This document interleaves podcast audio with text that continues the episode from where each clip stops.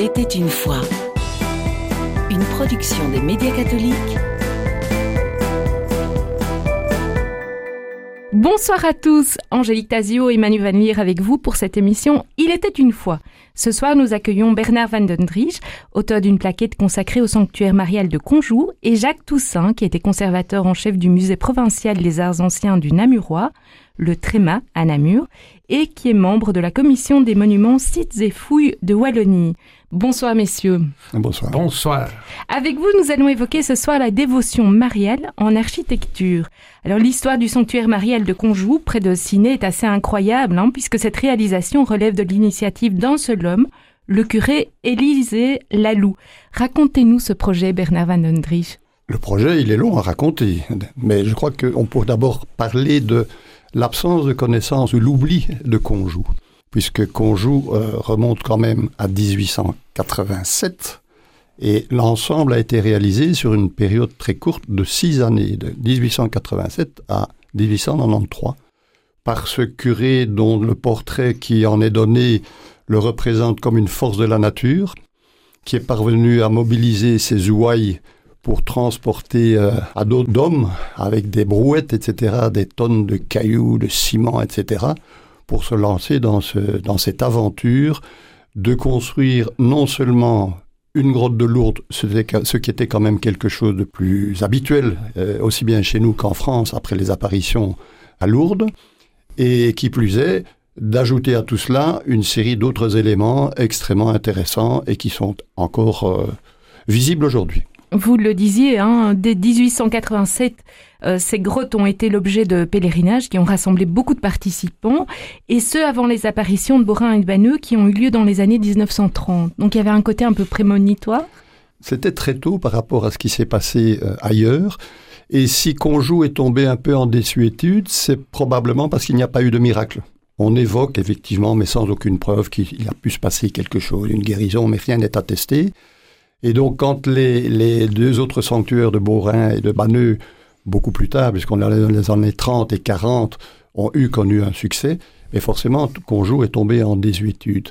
Et pourtant, Conjoux est, du point de vue à la fois de la piété populaire et de son patrimoine, autrement plus intéressant et plus varié que la simple grotte ou le sanctuaire de Banneux ou d'ailleurs. Les grottes mariales ont connu un véritable essor en Europe durant la seconde moitié du 19e. Comment et quand est né ce phénomène, Jacques Toussaint? Évidemment, les apparitions de 1858 à Lourdes ont fait en sorte que le phénomène s'est répandu, mais dans toute l'Europe et au fur et à mesure des décennies, euh, en dehors, même aux États-Unis, etc. Mais c'est un phénomène vraiment fulgurant. D'ailleurs, à l'heure actuelle, un site répertorie les, sites euh, Mario en Belgique, euh, il y a plus ou moins 1000 sites qui sont répertoriés. Ça va de la simple petite euh, potale dans un, jardin privé jusqu'à des euh, centres plus importants comme le sanctuaire marial de Conjoux qui est particulièrement remarquable. Est-ce qu'on peut dire que cette dévotion mariale, elle était caractéristique d'avant le, le deuxième concile? Certainement, oui, oui.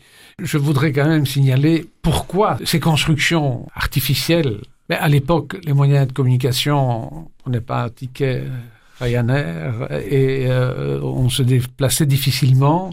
Au lieu d'aller, parce que ça coûtait évidemment, ça prenait du temps, on se créait son petit lourd local, soit que c'était financé par les pouvoirs publics, mais aussi par des initiatives euh, privées. Quoi. Et c'est le cas, on parle de, de Conjoux ici, mais dans d'autres régions de Wallonie ou de Flandre, euh, c'est le, le, même, euh, la même situation. Bernard Van Dendrich, vous disiez que le sanctuaire est un peu tombé en désuétude. Si on se rend sur place, qu'est-ce qu'on va découvrir alors? Alors là, effectivement, c'est une, une, belle découverte que moi j'ai eu la chance de, de, faire aussi en... La première fois que j'ai vu Conjoux, c'est sur le, le récit d'un ami qui sillonnait la région et qui m'a dit Ah, toi qui t'intéresses au plâtre, parce qu'effectivement, c'est un petit peu mon dada. Donc, les collections de moulage de l'université le plâtre en lui-même. Ah, il y a un ensemble assez extraordinaire à Conjoux avec des tas de statues en plâtre. Je dis Oh, s'il y a des statues en plâtre, il faut que j'aille voir. Et donc, j'ai vu Conjoux pour la première fois en 2000. J'y suis retourné à plusieurs reprises. Et que voit-on à Conjoux Si on veut résumer brièvement, on arrive à Conjoux en montant une rue assez pentue, en passant devant l'église qui a été construite en 1887 par le curé Lalou, elle aussi. On arrive à son ancien presbytère et là, devant le presbytère, on a une grande, une grande, une esplanade qui précède la grotte et qui était manifestement le lieu de rassemblement des pèlerins. Et on se trouve devant une très belle et très grande euh, grotte de Lourdes dont le constructeur est un certain Émile Biernaud, dont on a, pour lequel on n'a pas beaucoup d'informations. Mais alors l'aventure s'est prolongée, donc comme je l'ai dit tout à l'heure, sur six années. C'est que, première chose, la grotte de Lourdes. Deuxième chose, directement après, sur le côté droit de cet imposant massif, un calvaire de grande dimension. Sur le côté gauche, en souterrain, un sépulcre, qui est déjà assez étonnant. De beaux sépulcres avec deux anges près du corps du Christ, des stalactites et des stalagmites pour donner l'ambiance sépulcrale. Et c'est ajouté à cet ensemble, pour des raisons qui ont été bien expliquées à l'époque, c'est que la grotte est en fait, l'arrière de la grotte représentait une espèce de mur en briques qui n'était vraiment pas très beau. Et comme les gens sont curieux, ils allaient tous voir derrière la grotte et ils découvraient quelque chose de très laid. Et donc le curé Lalou s'est rendu compte qu'il fallait quand même faire quelque chose d'autre. Et donc il a accolé à la grotte de Lourdes à l'arrière une grotte de la Nativité, à laquelle on accède par des escaliers, donc on arrive à un niveau plus élevé que la grotte de Lourdes elle-même. Et donc ça, c'est la première grosse phase. Et dans ce même massif, c'est ajouté, mais sans qu'on ait aucune précision de date ou de chronologie, une sorte de petit couloir qui rentre dans la grotte et qui en ressort, et au fond de laquelle on trouve une statue de Saint Gilles.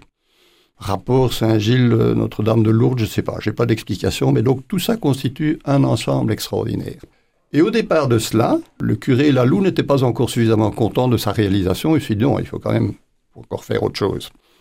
Parce que quand même, comme l'évoquait Jacques Toussaint tout à l'heure, la piété populaire était très importante. Donc il fallait donner peut-être un autre spectacle. Parce que finalement, Conjou est un véritable spectacle dans lequel on déambule. Et donc il a eu l'idée, je ne sais pas où il est allé les chercher, parce que c'est quand même une tradition très ancienne, il a eu l'idée de créer un chemin du rosaire. C'est-à-dire qu'il a dessiné une sorte de, chapelet avec 15 grottes artificielles reprenant les 15 euh, mystères, euh, les mystères euh, heureux, le mystère douloureux et le mystère glorieux de la Vierge. Et donc l'ensemble a été fait pour une déambulation avec des grottes remplies de tas de personnages qui vraiment illustrent en, troisième, en 3D, comme on dit aujourd'hui, l'ensemble des récits du rosaire. Et donc on comprend que tout ça est assez monumental. Comment expliquer que ce soit méconnu à ce point? Alors ça, c'est le mystère, parce que je vous avouerai que depuis que je connais Conjou, chaque fois que j'évoque Conjou auprès d'ecclésiastiques, auprès de mhm. chrétiens convaincus ou moins convaincus, mais enfin voilà, de ce patrimoine, Conjou, connais pas, jamais entendu parler, c'est où? Mais Conjou, c'est près de Ciné. Donc j'étais vraiment parfois presque choqué en me disant, mais comment est-ce possible que des prêtres de ma génération, qui ont quand même vécu dans un même environnement, ignorent complètement ce sanctuaire qui pourtant était un moment il a pu rassembler au meilleur, mais alors ça c'est après l'abbé Lalou, euh, il a pu rassembler jusqu'à 30 000 pèlerins chaque année, hein, donc c'est quand même pas rien. C'est considérable, oui. Voilà. Bernard Van Dendrich, vous le soulignez, euh, la construction de ces grottes relevait d'une véritable entreprise avec des statuaires fabricants, hein, comme cet Émile Biernaud en région namuroise. Y avait-il beaucoup d'entrepreneurs de, ce type? Mais ça, reste un petit peu le mystère, parce que même pour Émile Biernaud, à propos duquel on n'a pas d'informations, sinon qu'il serait l'auteur de la grotte de Lourdes Saint-Servais, de Namur, qui est une grande grotte également. D'après ce que j'ai pu retrouver, il a été effectivement l'auteur d'une grotte dans une église, dans un village euh, aux Pays-Bas, mais on n'a aucune information sur ses activités. Donc, type d'atelier, est-ce qu'il avait une grosse entreprise? Parce que quand même, pour réaliser, euh, c'est pratiquement 90 statues en, plâtre qui se trouvent à conjuguer. Quand on dit 90 statues, pratiquement grandeur nature, c'est quand même imposant. Et en plus, la technique du moulage en plâtre, qui a priori est une technique qui permet une multiplication d'un modèle. Or là, chaque statue est différente. Et elles sont manifestement moulées, parce que quand euh, il y a eu la destruction, il y a malheureusement une des grottes, la la petite grotte de la Nativité, s'est écroulé en 2010.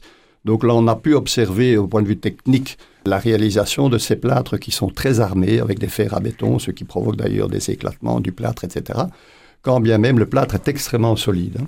Jacques Toussaint, vous évoquiez hein, un répertoire avec euh, l'ensemble des sanctuaires ou en tout cas des, des lieux dédiés à la Vierge en Belgique. Ça veut donc dire qu'il y avait des entrepreneurs spécialisés dans ce type de fabrication? Absolument, mais euh, sans se focaliser sur des sanctuaires à caractère religieux, c'était les mêmes ouvriers qui travaillaient dans des euh, installations de grottes artificielles, dans des parcs et jardins. La technique est la même. C'est des rocailles, quoi. hein. Euh, Et donc mais- ils avaient un catalogue euh, Non, je dirais que c'est de l'architecture sans architecte. Et c'est ce qui provoque, euh, je dirais, certaines dégradations à l'heure actuelle. Parce que euh, notre souci, c'est évidemment d'évoquer l'histoire de ces grottes. M. Van den Dries est bien placé pour en parler. Mais c'est de parler aussi de leur conservation, de leur euh, restauration. Vous imaginez les infiltrations d'eau, etc., qui font sauter les joints. C'est fait de briques, de, de, de pierre, de ciment, etc. de plâtre. Donc, euh, de plâtre aussi. Donc il y a vraiment un travail à faire. Et comment peut-on les protéger justement de, de ces effets dévastateurs de l'humidité? Mais D'abord, il faut les connaître. On parlait de Conjou qui était connu, euh, je ne vais pas dire internationalement, mais euh, avant 1930, euh, quand vous aviez 30 000 personnes qui visitaient un site euh, sur une année, c'était quand même remarquable. Et il fallait arriver aussi à Conjou, il fallait prendre le train jusqu'à une gare proche, puis venir à pied jusque... Oui, c'est- un vrai pèlerinage. c'était un pèlerinage, quoi. hein. Donc, euh, et alors notre but, c'est de, en publiant ouvrages ou organisant des journées d'études, c'est de faire connaître au, au plus grand public euh, possible, d'attirer l'attention de- des autorités en disant, ben oui, vous avez un patrimoine. Certains diront, oui, mais c'est du kitsch. C'est un jalon dans l'histoire, je dirais, des aménagements des, parcs et jardins, mais aussi des sanctuaires religieux. Donc, euh, si on ne protège pas certains sites caractéristiques comme Conjou, on parlera peut-être de Crupé, on perd des jalons dans, l'histoire de la création architecturale entre guillemets. Et ce n'est pas la cathédrale de Tournai, mais c'est pas une raison pour laquelle il ne faut pas s'y intéresser euh, davantage. Et cette préservation, elle demande quoi aujourd'hui? Ben, c'est évidemment c'est le nerf de la guerre, ça demande des moyens. Donc euh, heureusement les grottes de Conjou, euh, grâce aux interventions de, Bernard Van den Dries et modestement de moi-même, nous avons fait pastiller euh, ces grottes euh, dans, euh, au niveau de l'inventaire de la région wallonne. Pastiller, ça veut dire quoi? Ben, elles sont protégées. L'agence wallonne du patrimoine participe à des réunions du comité d'accompagnement, etc. L'objectif à moyen terme, ce, ce serait peut-être faire classer ces grottes. Alors il y aurait une intervention financière régionale, mais aussi on pourrait faire appel à des partenaires locaux qui sont intéressés et nous avons déjà pris la température. Euh, certains partenaires euh, seraient prêts à, à investir quelque argent dans la préservation des grottes de Conjou Et notamment. pastiller, ça amène déjà des moyens publics pour une certaine restauration ou une préservation? Euh, oui, des moyens euh, de préservation alimentaire, je dirais. Mais ça veut dire qu'il y a un accompagnement et euh, restaurer, il faut pas faire tout et n'importe quoi. Il y a des spécialistes des, des grottes. euh, nous avons notamment une connaissance, un grottaiolo. C'est un, une, une personne qui est spécialisée dans la réalisation de grottes, parce qu'on en réalise encore à l'heure actuelle, ou dans la restauration, conservation de grottes. quoi, hein. Donc il faut s'adresser aussi aux, aux bonnes personnes. Et le défi, c'est protéger l'humidité, c'est ça? Oui, et puis il y a l'humidité, mais il y a la végétation, parce que la végétation est aussi euh, un facteur de dégradation. Les, les- les- les racines entrent dans les joints, etc. faut sauter des, des maçonneries. Et euh, Bernard Van den Dries parlait d'une grotte de Conjou qui s'est effondrée en 2009 ou 2010. Euh, ben, c'est dû à cela, évidemment, les infiltrations d'eau, la Mhm. végétation, parfois du vandalisme. Heureusement, à Conjou, on n'en a pas connu. Mais euh, évidemment, c'est le problème. Quand on fait connaître davantage, on peut euh, entraîner certains facteurs de dégradation, comme le vandalisme. Cette abondance de grottes s'accompagne hein, d'un d'un renouveau euh, religieux au XIXe siècle. Les deux mouvements vont de pair.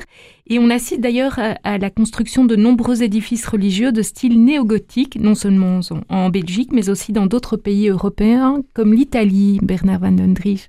Alors effectivement, mais là, donc, ce n'est pas au 19e siècle, et je je voulais intervenir tout à l'heure justement dans, dans le pourquoi d'une préservation de ce patrimoine qui paraît peut-être désuet. désuet aux, yeux de, certaines autorités euh, religieuses parce que ça ne participe plus à une ferveur ou un type d'image que l'on que l'on a dans, l'Église catholique aujourd'hui, où effectivement les images, du fait de certains théologiens d'ailleurs, ont été considérées comme un peu excessives et qu'il faut remettre un peu de calme. Donc c'est certain que qu'on joue avec la, foison, le foisonnement de ces images qui racontent les choses, mais de manière extrêmement vivante. Et c'est ça sur quoi je voudrais insister. D'abord, Conjou est unique parce qu'il y a eu un autre ensemble, mais qui a disparu, qui avait été créé à Jolimont, près de la Louvière, en 1892, qui était un ensemble extraordinaire dont on ne possède que quelques images, rares cartes postales, et qui était un, pas l'équivalent, mais qui avait le même type d'organisation avec des personnages en plâtre également. Mais ce que je voulais dire, c'est que la modestie de Conjou ne doit pas être laissée là où elle est parce qu'elle s'inscrit alors, comparaison n'est pas raison, mais elle s'inscrit, pour revenir à l'Italie, à des modèles savants qui sont tout à fait extraordinaires. Et je veux dire par là, la série d'une, certainement d'une petite douzaine ou vingtaine de sacromonte dans le Piémont, dans le nord de l'Italie, qui sont des lieux de pèlerinage, donc qui ont été créés à partir du, XVIe siècle et qu'on retrouve élargis au XVIIe, XVIIIe. C'était des lieux de pèlerinage qui permettait aux pèlerins qui ne pouvaient plus se rendre en Israël, etc., la terre du Christ, pour pouvoir pratiquer leur pèlerinage en recréant cette Jérusalem céleste sur une hauteur. Et donc, par exemple, le Sacromonte de Varese, qui est un des plus célèbres, qui est d'ailleurs classé au patrimoine mondial de l'UNESCO, ce qui ne sera pas le cas pour Conjou, mais qui est classé au patrimoine mondial, est un lieu tout à fait extraordinaire. Donc vous là, vous montez sur un dénivelé de, de 2 km sur 400 mètres de dénivelé, vous faites la, la procession des 15 chapelles avec des statues en terre cuite peintes dans un style baroque qui sont extraordinaires. Et qui datent de quelle époque Et qui datent, donc ceux de, de, de Varese datent du XVIIe siècle. Jacques Toussaint, tout à l'heure, vous parliez des jalons euh, dans l'histoire. Hein. Comment définiriez-vous le, le, style sulpicien qui était justement en vogue à la même période, c'est-à-dire la seconde moitié du XIXe siècle, pour en revenir à notre sanctuaire marial de Conjou? Eh bien, c'est le développement de la statuaire en plâtre, notamment qui a connu un essor euh, considérable. La statuaire en plâtre, il s'agit d'œuvres multiples. C'est-à-dire au départ d'un moule, on multipliait euh, tel type de saint. En réalité, c'était un saint, et puis on ajoutait des attributs, euh, que ce soit Saint-Nicolas, Saint-Hubert, etc. C'était meilleur marché, évidemment, que de demander à un sculpteur de réaliser des sculptures à caractère unique. Donc voilà. il y a un, un, côté un peu industriel dans, dans ce type de démarche. Euh, si vous voulez, oui, oui. Euh, et c'est le développement pendant tout le 19e siècle. J'ai moi-même organisé, voilà, quelques années au musée des Arts Anciens à Namur, une exposition sur la statuaire en plâtre qui est souvent rejetée, euh, enfin de moins en moins maintenant, parce que euh, c'est un multiple, mais la gravure c'est un multiple aussi. L'art de la médaille, c'est un multiple. Donc la statuaire en plâtre, c'est le même principe. Mais ça n'exclut pas que derrière cela, il y avait de véritables artistes, des créateurs. Euh, dont certaines œuvres sont d'ailleurs euh, signées et certaines doivent véritablement être protégées et sont heureusement conservées dans certaines institutions muséales. Une des difficultés de, de la statuaire, n'est-ce pas précisément le fait de, de, de son volume, puisque vous oui, parliez de médailles en, qui sont plus faciles à, à, conserver et à ranger dans un tiroir que certaines statues. Oui, mais vous avez sont, des, des, sculptures monumentales oui. en, en, marbre qui sont conservées dans des musées, ça ne pose pas un problème. Et ici, c'est de la moins fragile peut-être. Oh, la statuaire en plâtre, ça peut être fragile. En, en, marbre, ça peut être fragile aussi. Quoi. Je voudrais peut-être ajouter qu'on a, on a une idée du plâtre qui est effectivement un matériau extrêmement fragile, parce qu'effectivement, les collections de, de, musées de moulage qui existent de par le monde, qui reproduisent effectivement toutes les œuvres les plus de toutes les époques et de toute origine, sont un patrimoine extraordinaire qui pendant très longtemps a été tout à fait mis sur le côté. Et donc c'est à partir des années 80 qu'il y a eu d'ailleurs une association internationale qui a été créée dans un mouvement de protection parce que c'était un patrimoine qui était rejeté. Pourquoi? L'usage du plâtre dans les académies de dessin, l'usage du plâtre dans les universités pour l'enseignement de l'histoire de l'art, mais le plâtre est un matériau, a priori, un matériau vil et pauvre.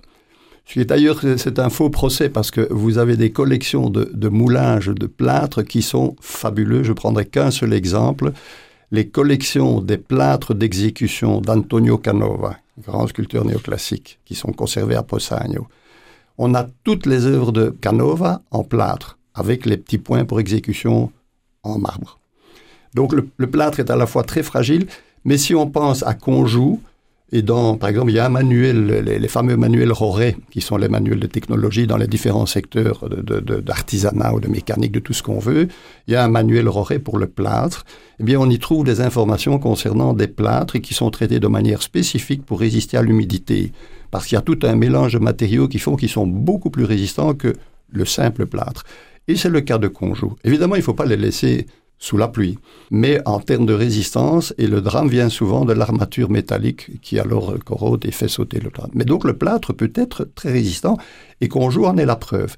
Et les statues de Conjou ont fait l'objet quand même de petites interventions dont on a des éléments à partir de 1950. Donc il y avait un entretien, on repeignait, mais on repeignait avec des peintures de qualité. Et c'est ce qui devrait d'ailleurs pouvoir continuer à se faire sans investir de grosses sommes, mais c'est cette conservation minimum qui est fondamentale. Comment pourrait-on assurer la préservation de, de ces différentes grottes euh, artificielles qui se trouvent euh, ça et là dans, dans nos campagnes? C'est vraiment l'initiative de particuliers qui, qui habitent dans la faut, rue. Il faut qui... impliquer les, les, personnes, les locaux. Donc euh, ce n'est pas des gens qui viennent nécessairement de Louvain-la-Neuve ou de Namur ou quoi que ce soit. Euh, il faut que les gens prennent conscience de leur patrimoine. Et euh, je dois dire que euh, au niveau de Conjou, par exemple, la mayonnaise prend les gens sur place s'impliquent davantage dans la préservation de leur euh, sanctuaire. Cet voilà. automne, Jacques Toussaint, un, un, événement va vraiment mettre à l'honneur ces grottes artificielles. De quoi s'agit-il? Eh bien, euh, sur base de la publication que Bernard Vandendries a signée l'année dernière, nous avons eu l'idée d'organiser avec des cercles historiques locaux, c'est-à-dire le cercle de Ciné, le cercle de, de Rochefort, et l'association des cercles francophones d'histoire et d'archéologie de Belgique. Donc, c'est vraiment un triumvirat d'organiser à Rochefort le 17 octobre prochain une journée d'études. Euh, c'est pas nécessairement pour les, les spécialistes, mais ils sont les bienvenus évidemment, mais c'est pour euh, tout public en faisant venir sur place une dizaine de conférenciers. Il y en a qui viennent de la Sorbonne, mais il y en a qui viennent de d'autres institutions de notre pays, de Flandre, de Wallonie, de Bruxelles, pour parler effectivement de ces euh, grottes artificielles de ces sanctuaires religieux, mais aussi des grottes dans des parcs. Je, je songe notamment euh, au rocher euh, d'Âtre, qui est euh, remarquable. Et nous avons intitulé cette journée d'études Folie de pierre. Et toutes les infos se trouvent? Euh, se trouve sur le site internet euh, d'une association euh, locale aversin.eu. Euh, un numéro de téléphone peut-être? Oui. euh, 0495 50 43 62. Je suis modestement le secrétaire général de cette euh, organisation. Une petite dernière question si vous voulez bien. Aujourd'hui la dévotion mariale n'est pas forcément en perte de vitesse quand on regarde sur l'ensemble des, des, sanctuaires Mario, euh, les pèlerins se rendent encore régulièrement sur les sanctuaires Mario. Je crois que c'est vrai, dans, je pense que c'est dans le monde entier, peut-être que chez nous, on est probablement un peu moins sensible, encore que bon, euh, quand on voit Banneux, Borin, euh, ça brasse du monde. Du côté euh, flamand, je crois qu'on a aussi toute une série de sanctuaires qui sont très suivis. Je, prends l'exemple de la, de la grotte de Lourdes à Jette, qui est quand même une très grande grotte de Lourdes qui est reprise en main par une communauté locale et qui est extrêmement fréquentée. Donc ça, c'est uniquement pour quelques exemples chez nous. Je crois que ailleurs en France, en Europe, oui, et ça va jusqu'à aux confins de la Terre, puisque j'ai eu l'occasion de voir très récemment la construction dans une petite ville près de Pondichéry, dans le sud de l'Inde, d'un nouveau chemin du rosaire qui est en train d'être élaboré par un artiste local, mais sur un modèle tout à fait classique, donc de sculpture européenne. Donc ça signifie qu'effectivement, ça continue toujours. Mais ça montre que ça vaut la peine aussi de sauver qu'on joue. Je crois que ça pourrait être un argument. Je ne sais pas s'il permettra à des, à des, autorités ou à des responsables d'en prendre mieux conscience, puisque ça continue à se réaliser. C'est bien la preuve que ce qui existe et qui prend de l'âge doit être préservé. Jacques Toussaint. Je voudrais ajouter un mot euh, dans le sens où nous avons un devoir. Nous sommes tous les deux historiens de l'art, mais pour les générations futures. Il ne faut pas regarder le, passé avec nostalgie, etc. Le passé, il est ce qu'il est. Mais euh, on parle de Conjou, il y a une, problématique culturelle hein, c'est le culte catholique. Mais je dirais aussi, il y a une problématique culturelle. Quand on va avec des jeunes générations qui déambulent dans, qu'on joue, ben, il faut qu'ils puissent comprendre les images qu'ils voient, etc. Donc, euh, ou sinon, ça n'a aucune espèce d'importance. On peut tout raser, je dirais. J'exagère en disant ça. Mais on a un devoir vis-à-vis des, générations futures pour leur expliquer euh, la même chose dans les musées. Il faut leur expliquer ce qu'ils voient, parce que euh, sinon, euh, ça a peu d'intérêt, moins d'intérêt. Autrement dit, l'aspect pédagogique est, est important. C'est important. Et une des étapes, enfin, ça sera une des dernières étapes, c'est d'avoir des petits panneaux qui expliquent euh, les scènes représentées, mais de manière assez laconique. Hein. Il ne faut pas des textes kilométriques non plus. Eh bien, messieurs, merci pour euh, cette présentation. Rappelons que le sanctuaire Marielle de Conjoux, un patrimoine méconnu de Wallonie, a été publié aux éditions Art, hein, dont vous êtes... Euh, Art Recherche Institute. Voilà, dont vous êtes partie prenante, Jacques Toussaint. Oui. Merci à vous et à très bientôt pour une prochaine rencontre. Merci à vous.